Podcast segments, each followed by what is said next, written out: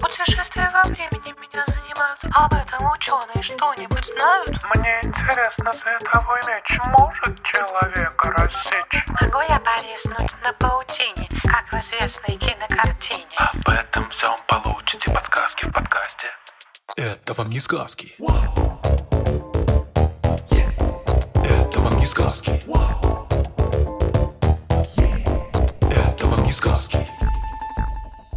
Всем привет! Это подкаст «Это вам не сказки». Я Степа Калитеевский, я третьеклассник и мне 9 лет. В этом подкасте мы вместе с Татой Зарубиной проверяем сказки на прочность. Привет, э, я Тата Зарубина, я биолог, э, и действительно мы каждый раз проверяем, правдиво ли то, что написано в сказке. Степа каждый раз мне задает какой-нибудь каверзный вопрос. А сегодня про что мы будем говорить? Я посмотрел мультфильм «Умка», в котором описывалась жизнь маленького северного беленького мишки. Вот. Как он познакомился с человеком. Стандартная история всех мультиков со зверями и людьми. Вот. И как у него была мама, как у него появился вот этот друг, человечек. И э, меня заинтересовал такой вопрос. Правда ли медведи плавают на льдинах, как на круизе? А что, в мультике они прям плавают на льдине? Буквально плавают, как на пароме. Надо скорее собираться в путь. Ну что же, поплывем. Во-первых, хотела тебя спросить, знаешь ли ты, что такое умка? Что это означает? Угу. Ну, понятия не имею. Умка по-чукотски означает взрослый белый медведь, самец. Я слышала от нашего редактора, что ее э, собаку редактора зовут Умка. М, именно собаку, не пса. А, Имя, наверное, неподходящее для собаки. ну она похожа на белого медведя, этого, мне кажется, достаточно. Ну да. Так, теперь, собственно, надо разобраться, где живут белые медведи. Ты что-нибудь знаешь про это? Вроде они живут на Северном полюсе. Ну, и вокруг. Ну да. Медведи встречаются в пяти странах. Это пять стран, у которых есть территории рядом с Северным полюсом. Ты можешь предположить, какие? Ну, Северная Америка. Это не страна. Это континент, черт. Канада, Россия.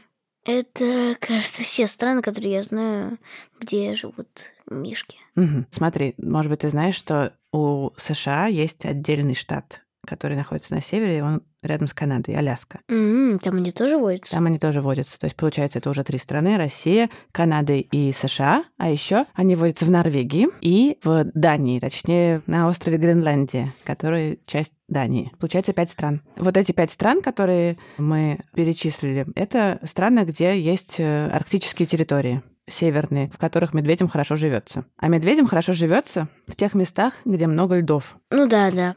У в Умке тоже льды были. Да, и медведи прекрасно живут в этих льдах и совершенно не мерзнут. Для этого у них есть несколько хитростей. Знаешь, каких? Несколько хитростей.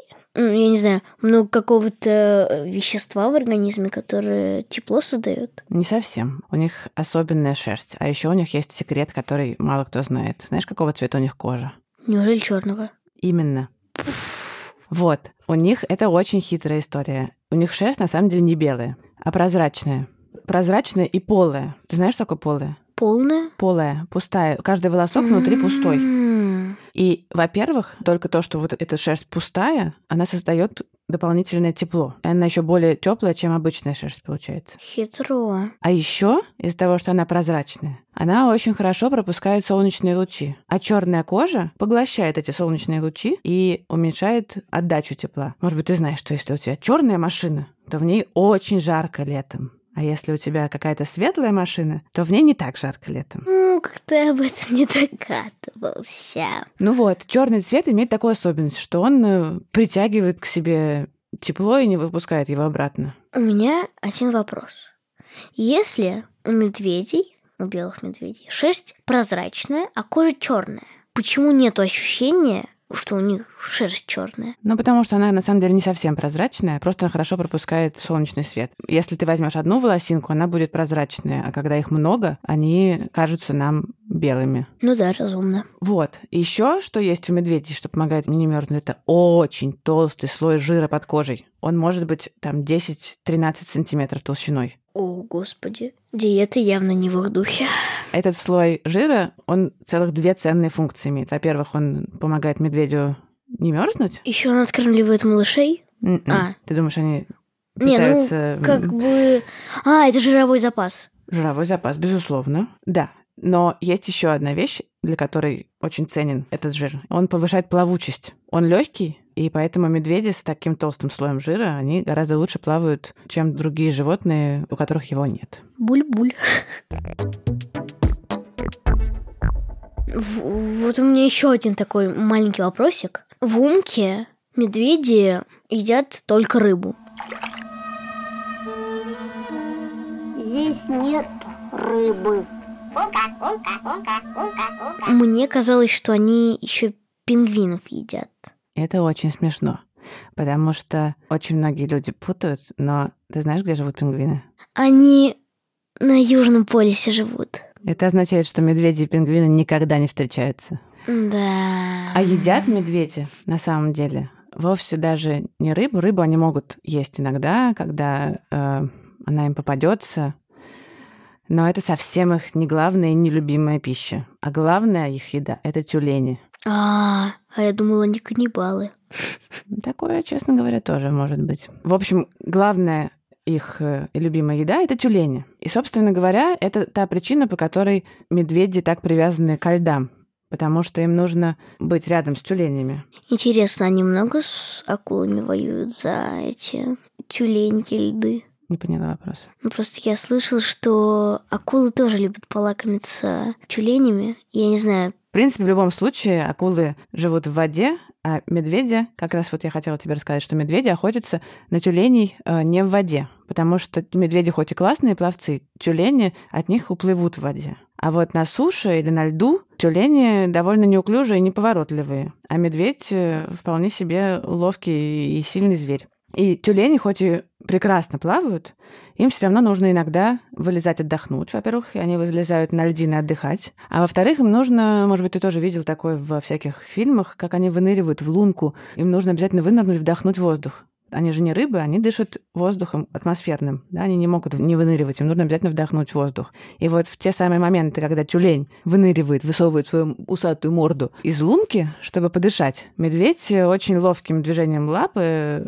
хватает оглушать его. И вытаскивает, да, и вытаскивает его на льдину и дальше ест. Ну, либо он его подкарауливает э, в тот момент, когда тюлень отдыхает и лежит на льдине. Медведи очень терпеливые и могут много-много-много часов сидеть в засаде и караулить тюленя. Понятно. Ну, хорошие охотники. То есть это правильно, что в Умке белые медведи на льдинах. Как они и плавают на льдинах, и, наверное, передвигаются по ним. Как они не падают? У них огромные, очень широкие, мощные лапы с огромными когтями, и ступни у них покрыты шерстью. Все это вместе помогает им не скользить. Понятно. Прикольно. А у меня есть еще вопрос. А в Умке Умкина мать учит Умку, как делать берлоги.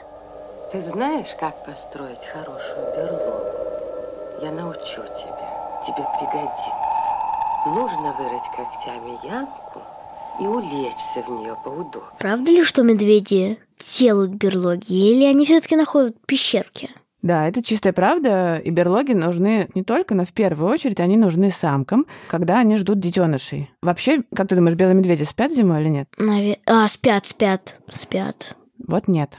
Из белых медведей зимой спят только беременные самки. Для этого они как раз устраивают себе берлоги. Как правило, они э, уходят в этот момент со льдов на континент, на сушу, и там они ищут такие снежные сугробы огромные. Они забираются в них, делают там гнездо свое, такую камеру, жилье себе устраивают. Причем Квартирку. зимнюю квартирку, да. Вот, а сверху еще наносится куча снега, и там всегда теплее, чем снаружи. Ну да, разумно. Иногда крыша может быть 2 метра высотой у этой берлоги. Неплохо так, крыша. Вот. И здесь, э, собственно, в этой камере в самый разгар арктической зимы рождаются маленькие-маленькие медвежата. Вот. Медвежата совсем крошечные. Собственно говоря, я думаю, что именно поэтому им и нужно обязательно иметь убежище на некоторое время, потому что они, представь себе, новорожденный медвежонок весит всего лишь там 700 грамм, меньше килограмма. И они первые месяцы лежат в берлоге, вокруг них мама, свернувшись колечком, и они питаются и никуда не выходят из берлоги. И только к концу третьего месяца своей жизни мама начинает их выводить наружу. Вот, то есть она, получается, примерно еще три месяца она спит в своей берлоге. Понятно. То есть мама Умки учит его делать пещеру, ну, как бы не для него, а для его подруги. Нет, ты знаешь, все не так. Честно говоря, медведи-самцы иногда могут залечь в берлогу. Ну, такая это временная берлога, чтобы переждать какие-то супер э, суровые моменты зимы, и то это очень редко бывает. Медведи-самцы не помогают медведицам выращивать потомство. Более того, когда самка понимает, что ей нужно, скоро нужно будет рожать, она уходит подальше от других медведей, потому что ты вот говорил про каннибализм. Медведи-самцы как раз могут, э, их может привлечь э, возможность полакомиться маленькими медвежатами, поэтому самки с медвежатами стараются не попадаться на глаза взрослым самцам. То есть медведи, взрослые, жрут, простите за слово, маленьких медвежат? Но это бывает очень редко, если они очень голодные. И если они их встретят, обычно они их не встречают, потому что самки уходят подальше. Самки сами стараются не встречаться с самцами, пока у них маленькие малыши.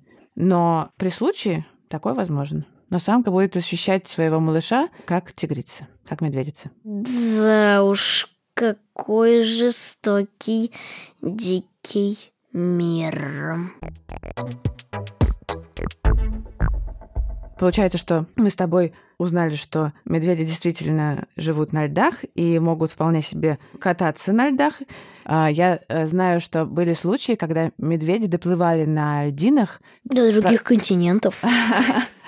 Ну да, самый дальний это как он доплыл на, на льдине до, почти до берегов Японии. Ничего себе. Так что на льдине, как на бригантине, да. Как на пароме. Спасибо большое, что ты ответила на мой вопрос. Всем пока, пока, Тата. Пока, Степа.